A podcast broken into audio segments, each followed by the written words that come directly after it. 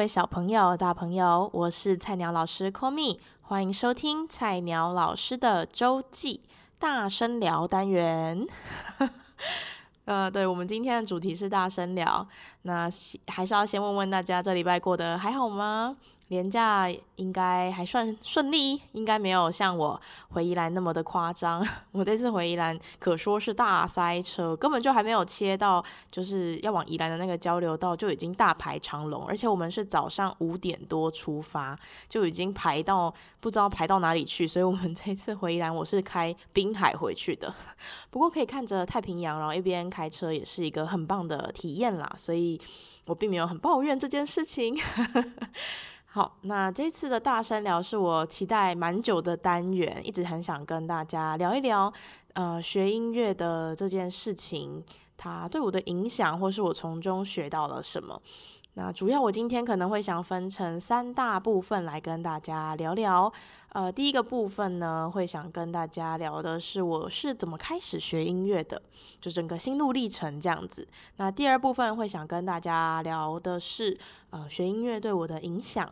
还有第三部分是，如果能够重来一次这整个过程，呃，我会想要改变一些什么。好，那主要就分这三个部分。那我先讲结论。嗯，现在已经二十四岁的我自己呢，对于自己是能够学习音乐，有这个一技之长，我是非常感恩，很感谢我的爸爸妈妈的。嗯，因为这个并不是一条便宜的道路。所谓便宜，就是它会花花费非常多的钱，不管是在你的乐器，不管是在你每个礼拜上的个别课上面等等的，还有你去比赛表演等等，还有衣服哦，置装费。都非常的花钱，那我对于我能够有这样子的一技之长，非常的感谢我的父母，他们愿意花这个时间跟这个心力还有金钱来栽培我。那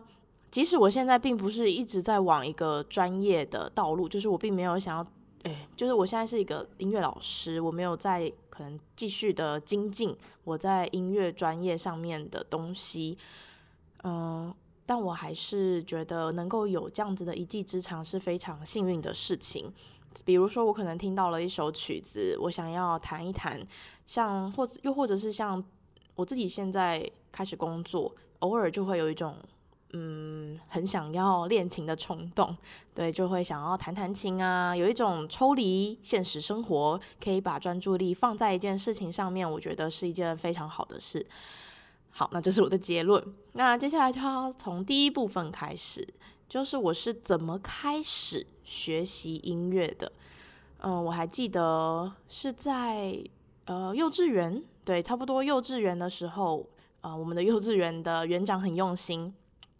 就安排了音乐课。那这个音乐课呢，到大班吧，我记得是大班的时候，每个孩子都会开始弹电子琴。好，那这就是我非常喜欢的一个课程。那么幼稚园的园长，他的儿子，我应该当时他的儿子是读大学的年纪。那他常常会来我们幼稚园，在放学的时候，那我可能放学在外面玩的时候，我就会看到园长的儿子在里面弹钢琴。哦，我就觉得好酷哦，这样就在我的内心有一个小小的种子。对，那在上一年级以前呢，有一天。好像讲故事，讲古。好，在上一年级以前某一天，我妈就带着我骑着欧多拜摩托车这样子在台北，然后我印象非常深刻是那个她在跟我聊天的路口，在大概是中山国中捷运站那一条路上，她就在问我，她就问我说：“哎，Komi，你有没有想要学什么才艺？”那我就非常认真的想了很久，我最后给我妈三个选三个才艺，我想学的才艺，一个是画画，一个是钢琴，第三个是跳舞。因为我看到我幼幼稚园同学们就是很开心的在学芭蕾舞这样子，我就觉得哎，我也想跟他们一样。就这三个才艺是我想学的。那我觉得我妈很有智慧，她是先问我想学什么，对，所以我就给了她这三个选项。那后来我妈也带我去体验了一次，我就印象很深刻，她有带我去体验一次那个芭蕾舞。可是我妈 那时候她的心里就想着，嗯，因为我从小就不是一个很纤细的孩子，这样子，所以他就觉得跳芭蕾舞那个身材有一些要求，他觉得我不太适合，他觉得可能会变成一个胖天鹅之类的，不太适合这个才艺，所以他就帮我取消了这个才艺，就让我学了画画跟这个钢琴。好，那学钢琴呢，我记得一开第一。一开始我就往了个别课去学，我没有跟大家一样从大班课，可能是因为我幼稚园已经有那样的经验了，所以我就直接小一就开始进入个别课。那我很感谢我的启蒙老师李雅青老师，对，那时候就从零开始带着我，那学了很久，我记得一开始还从那种可乐佛，对，一到不知道几册，我就很扎实的把它学了，那一直到。呃，跟雅青老师学到，因为我们三年级就搬到桃园，那可是我们还有继续每个礼拜哦，从桃园这样子回到台北上课这样子。那呃，持续了两年，后来遇到金融风暴，然后家里可能经济状况就没有那么充裕，那我妈就在小五左右就跟我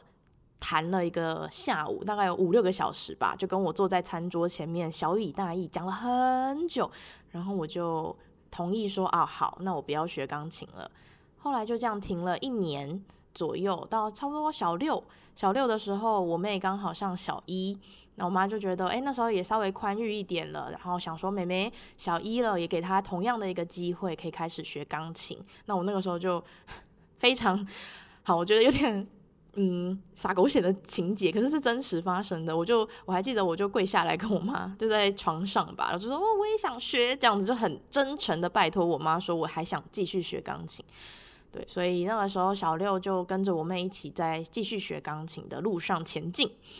那学了学，呃，就自然而然提到，哎，要升国中啦，那要不要去读音乐班？那我当时也是蛮期待的，觉得哎，好啊，去读音乐班，然后可以一直在音乐的环境下面，对我来说还是蛮有吸引力的。所以后来就去考了音乐班，这样子。那之后如果有什么还想知道的细节，之后可能再跟大家分享。我今天就简单带过。好，那就从小六开始，我记得是考音乐班的前一个月，一两个月左右学了声乐，然后因为要有一个复修。那因为要有一个复修，我妈就觉得，哎，要让我选一个复修，就带我去，应该是桃园的西门国小那时候的毕业音乐会，他们就有各种不同的乐器，就让我去选，那我就选了声乐这样子。好，那呃选了以后就练了一两个月，我就考试，那就考上了大成国中的音乐班。那后来在音乐班的过程两年啊，两年之后就自学。国三到高三是自学的，那自学的期间，其实我钢琴跟声乐我都下了蛮重的时间跟心力，所以几乎可以，我觉得算是有点双主修的概念吧，就是两个我都很想要把它做好这样子。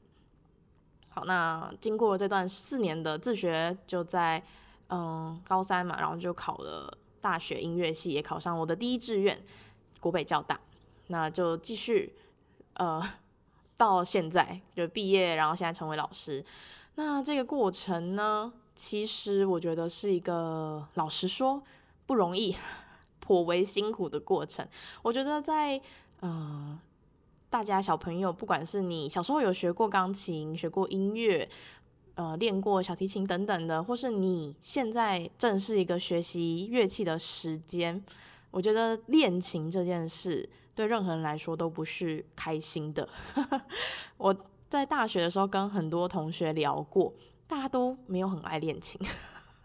不是说哦我超爱练琴这样，没有，完全不是。我觉得大家，我后来聊了蛮多的时候，发现诶，大家其实比较享受的是练好琴，站在台上，或者是表演出来弹了一首完整的曲子，那一种成就感是大家在追求的，就不是大家都这么的热爱练琴这样子。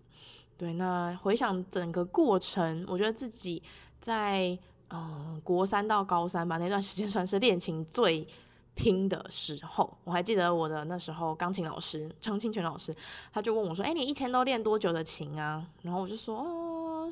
练练二到四小时。”他说：“太少。”而且跟我说：“太少，你要练六个小时以上什么的。”对，就诸如此类的。呃过程，我觉得是比较辛苦啦，就是大家可能会嗯、因为练琴乏味而却步的部分，这样子。对，那。呃，也祝福现在你正在音乐这条道路上，或者是你有想要往这一条道路上前进的大家，在练琴的时候可以，嗯，不用那么的，嗯，辛苦。诶，就辛苦吗？就是在练琴的时候可以多一些，呃，小小的乐趣。我觉得你可以把一些小小的比赛或者是小小表演的机会当做一个动力吧。对，就可以让自己有那样的机会可以去。上台，然后就有个动力，可以督促自己 在练琴的时候不会那么觉得遥遥无期。对，我觉得练琴那种遥遥无期的感觉很可怕。对，好，那这个就是我的整个学音乐的道路。那接下来第二部分要聊的是学音乐对我的影响，嗯，或是我在这条路上我到底学到了一些什么？我觉得第一件事情是让我在很小的时候我就有。体悟到嘛，一件事情是很多事情它是有逻辑的。那我举一个例子，在一一二年级左右，那个时候刚开始学钢琴，那后来要开始弹音阶，那要弹音阶就必须要了解大调跟小调这个关系。那么那个时候，我的老师就非常认真的教我，比如说 C 大调，它的关系小调是 A 小调，那接下来一个升记号就是 G 大调，它的关系小调是 E 小调，类似这样，就是会一直往上，总共有七个呃升记号，七个降记号这样子。那这些调你都要背起来。那我的老师就会在上课的时候抽问我，F 大调它是几个降记号，然后我就会答不出来，然后或者是 C 大调它的关系小调是什么，然后我也答不出来。那老师其实已经督促我很久，就觉得哎，张这个差点要讲错的名字，哦，这个 call me 都没有背起来这样子。那他就呃后来真的受不了，觉得已经经历太久的时间，这孩子都没有背起来，他就跟我妈抱怨，就说哎，这个 call me 哦，叫他背哦，都背不起来哎，你回去看看该怎么办。就是他已经老师已经没耐性到极点了，然后就下了一个最后通牒给我妈这样子。好，那我妈呢？她就摸摸鼻子 回去，然后就因为我妈也没有懂，所以她就也没有办法帮助我。她就一开始是让我用死背的方式，哈，就是呃没有没有升记号，没有降记号是 C 大调，那就是 A 小调，就是开始死背喽。然后发现哎一点用都没有，记不起来就是记不起来。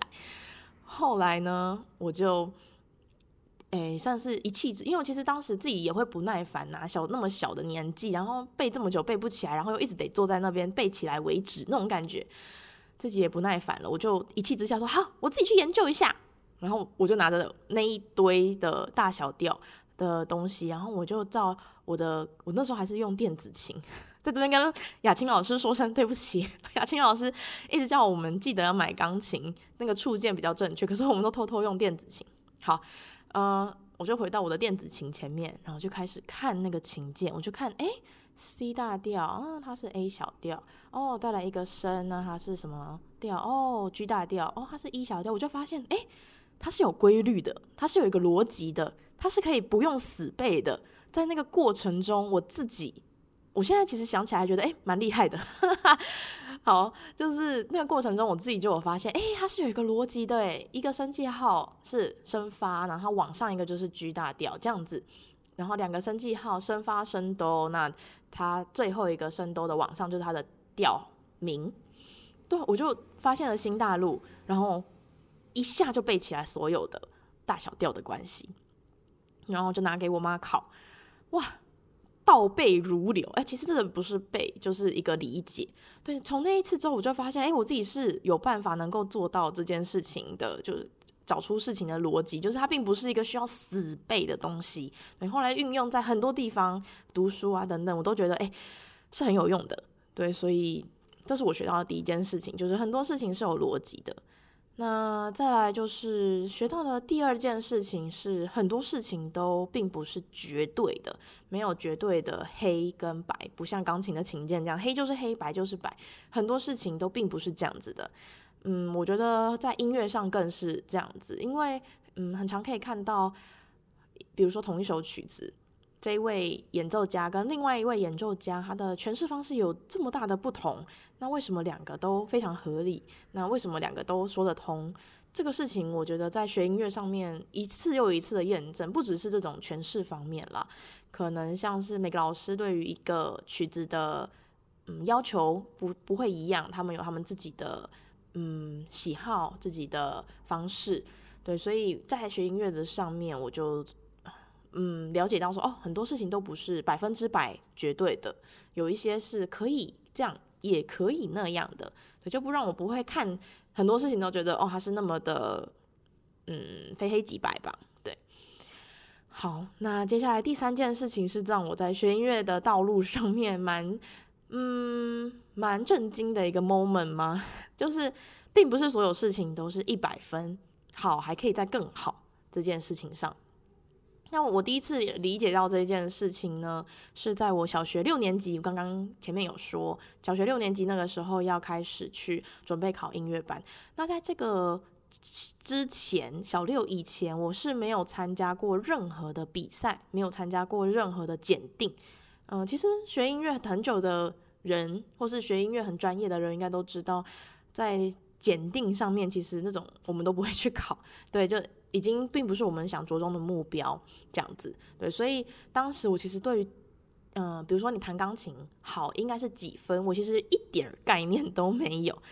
那我印象很深刻的是，我妈那个时候在某一次上课，那已经接近要考试，比呃考试的时候，她就问了我的钢琴老师，当时的钢琴老师说：“哎，哎，老师，请问一下，通常钢琴这样子弹下来会是几分？”那我还记得钢琴老师那时候就回答我妈说：“哦，普普通不错，大概就八十几这样。”哦，我跟我妈超震惊，下巴都掉下来。我说：“啊，不错，才八十几，就觉得不是应该要九十几，接近一百这样子吗？”结果老师说：“不不不，因为好还可以再更好，所以不会有人达到一百分。通常钢琴你可能很紧绷，超级棒，不得了的好，就是九十二吧。我觉得那已经很高了。”对，所以很多时候都在八十几分这样子。对，那嗯，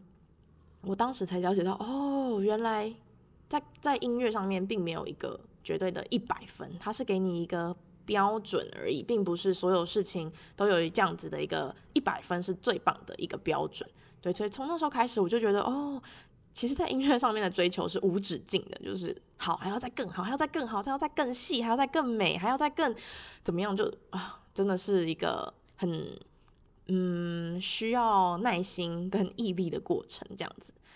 好，那么最后一个呢，在学音乐的道路上，让我觉得体悟比较多的呢，嗯、呃，是关于压力这件事情。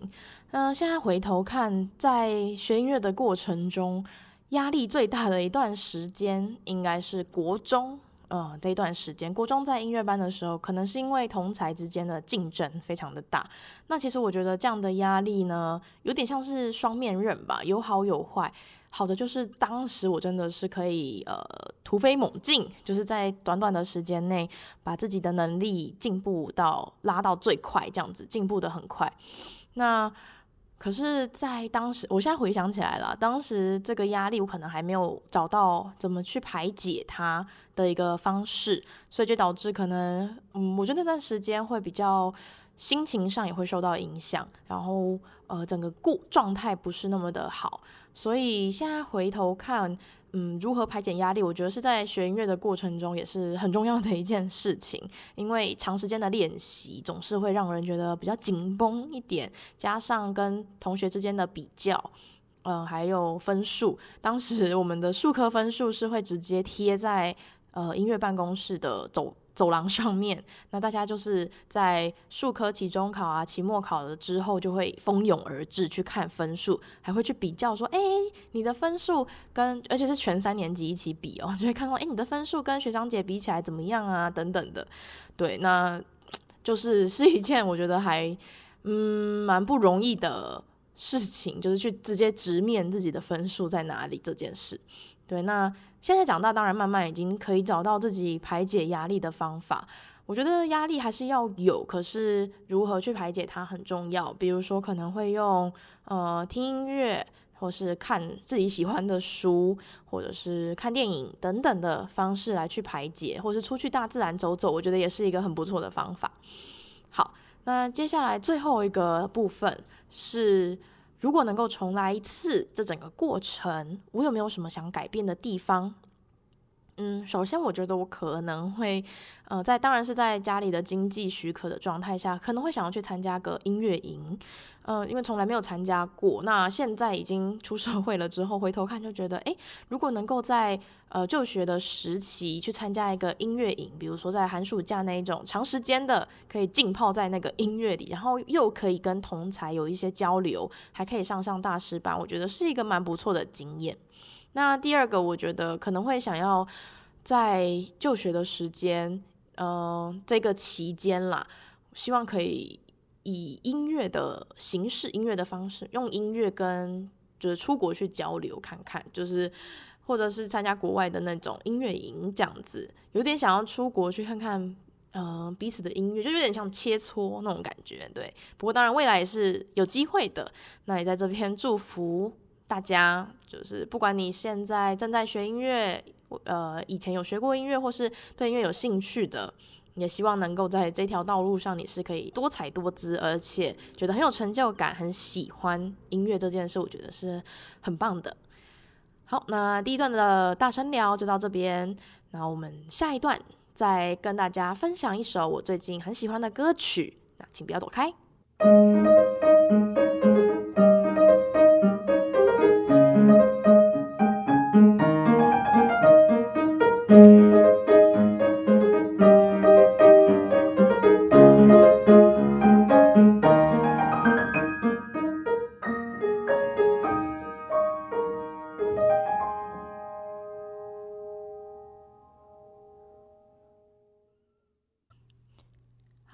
回到第二段的周记，在这一段呢，想跟大家分享一首我近期很喜欢的歌曲，它是李贞雅的《Rum Pum Pum》，有点难念。那你有兴趣的话，可以到我下方的资讯栏，我会把歌曲的名称打在下面。那我为什么会知道这一首歌曲？是因为呃，我有在追踪的一位歌手孙盛熙。他近期有翻唱这一首歌，那我是在他的 IG 现实动态看到的。那现实动态短短的几秒钟，可是我觉得哇，他的歌曲的旋律我很喜欢，所以我就马上来去找了这一首歌来听。那我第一次听的版本就是孙盛熙翻唱的，那也很刚好的是，因为它是一首韩文跟英文歌。那呃，一开始如果没有看懂他的歌词，可能就没有那么大的感触。但很幸运的是，我第一次听是听孙盛熙翻唱的版本，所以它上面有中文的翻译歌词。那我就被他的歌词深深的感动。我觉得它是一首很温暖，那我觉得有一点点小小的悲伤，可是它的曲风又很多变。一开始可能是一种很小小温馨感，到中间就会有一点激动，在最后才又回到一开始的平静的感觉。嗯，他的歌曲的旋律非常好听，而且很搭配他的歌词。他的歌词我觉得非常的暖心，比如说他有很多都是呃，Every day I smile for you，或者是 I pray for you 这种，嗯。帮助，诶，算是帮助别人，就是一种带给别人好好事情，就是对你微笑，或是我为你祈祷这种话。那他其实是一个想要，嗯，我觉得安慰心灵 的一首歌曲吧。嗯，他一直有强调一件事情，是在这个世界上你是最珍贵的存在。那这一个歌词会一直重复这这一句话。那让大家可以去，嗯，我觉得可以去从当你可能有一些挫折啊，或者是你可能经历了一些事情，可能有时候难免会有走不出来，或者是很低落，情绪很低落的时候，那听听这首歌，我觉得可以安慰到心灵很大的一部分，这样子。嗯，那也在这边推荐给大家这一首呃李贞雅的《Run Pum Pum》。不管你要听哪一个版本，我觉得都还蛮推荐的。嗯，那今天的周记，诶，今天的大声聊就到这边结束喽。很感谢你的收听，那我们下周见，Love you guys，bye。